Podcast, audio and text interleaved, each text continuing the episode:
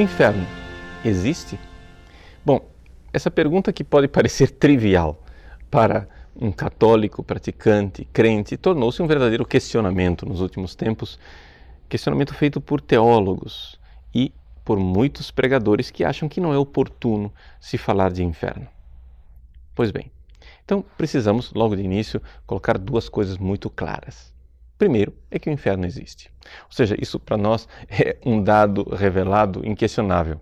Basta abrir o Catecismo da Igreja Católica, no número 1033, ali você vai ver a quantidade de passagens bíblicas, de documentos pontifícios, de declarações do magistério. Não há dúvida, o inferno existe. E se você acha que ele não existe, você está se afastando da fé católica.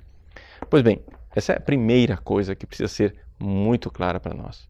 A segunda coisa é que o inferno, embora ele exista, ele não foi criado por Deus.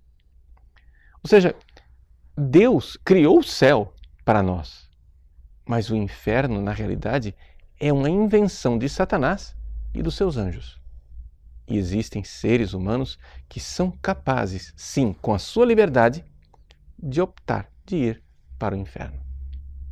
Vejam, o Papa Bento XVI, na sua encíclica Spe Salve, coloca no número 40 essa realidade de que, de fato, os eventos históricos dos últimos tempos, e aqui a gente inevitavelmente pensa em Hitler, em Stalin, em Mao Tse-tung, os campos de extermínio, os eventos históricos recentes nos mostram que existem pessoas que têm um coração capaz de se fechar para a verdade, para a bondade e para o amor. Não é uma hipótese, é uma constatação histórica. Isso é real.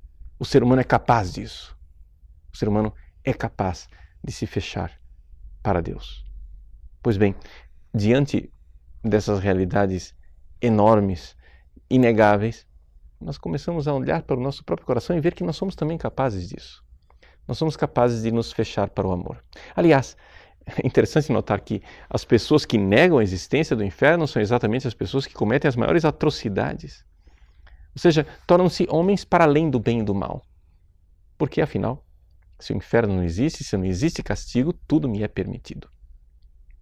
Então, o Papa Bento XVI cita o protesto de Dostoiévski nos Irmãos Karamazov, em que ele diz: Como é possível que depois no céu vítimas e algozes sentem à mesma mesa para desfrutar do banquete celeste? É? Como é possível que Deus agora eh, passe uma esponja e apague tudo o que aconteceu na história? Ou seja, um carnífice que matou milhões de pessoas estará lá no céu, na glória eterna, na felicidade, junto com as vítimas que ele mesmo matou.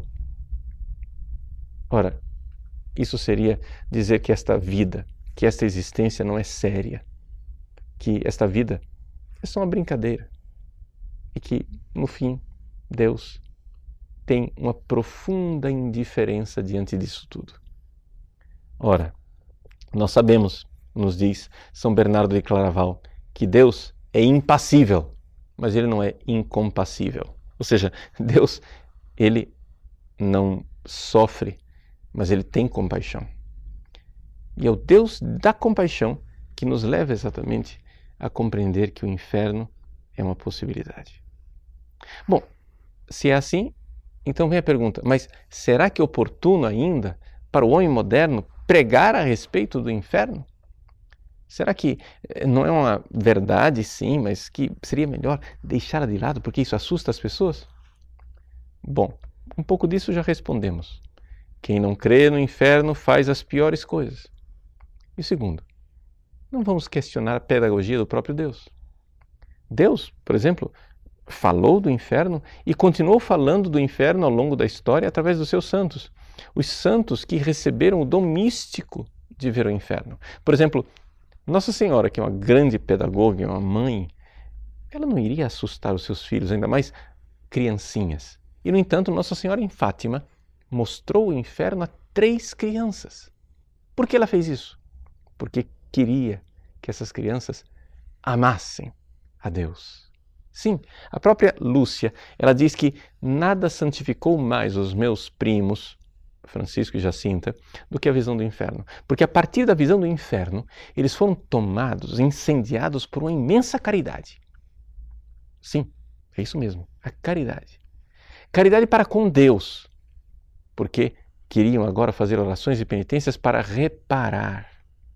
Então aqui a gente vê que não era um temor servil de quem tem medo do inferno simplesmente, mas um temor filial de quem não quer ofender o seu pai querido.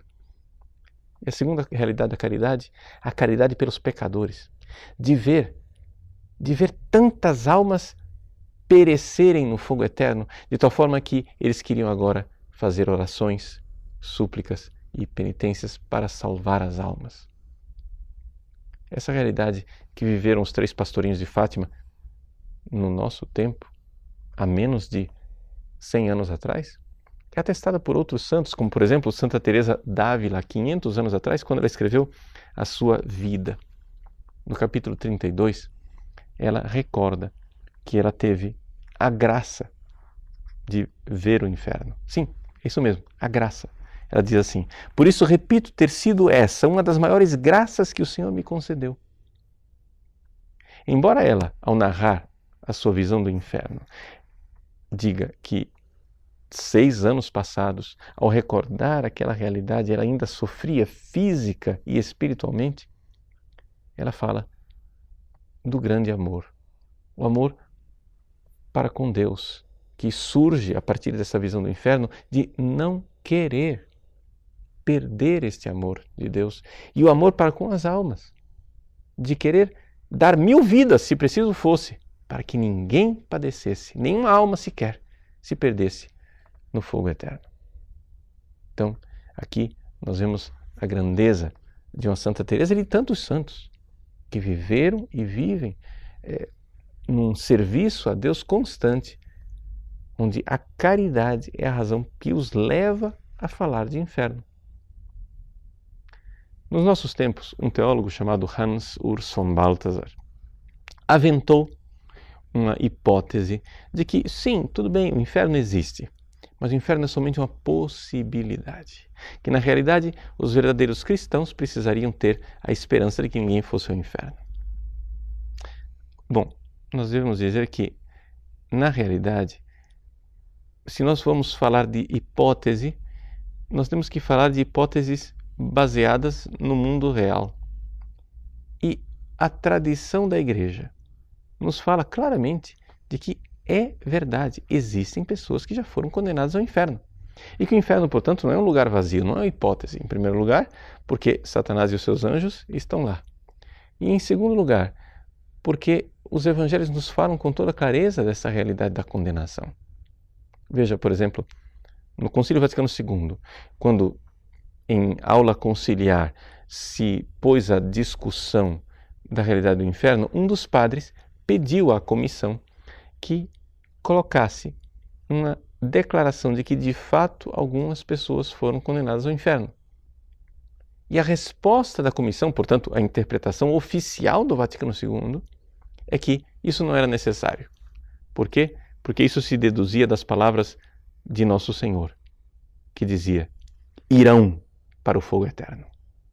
E essa afirmação taxativa de Cristo diz e supõe que alguém irá.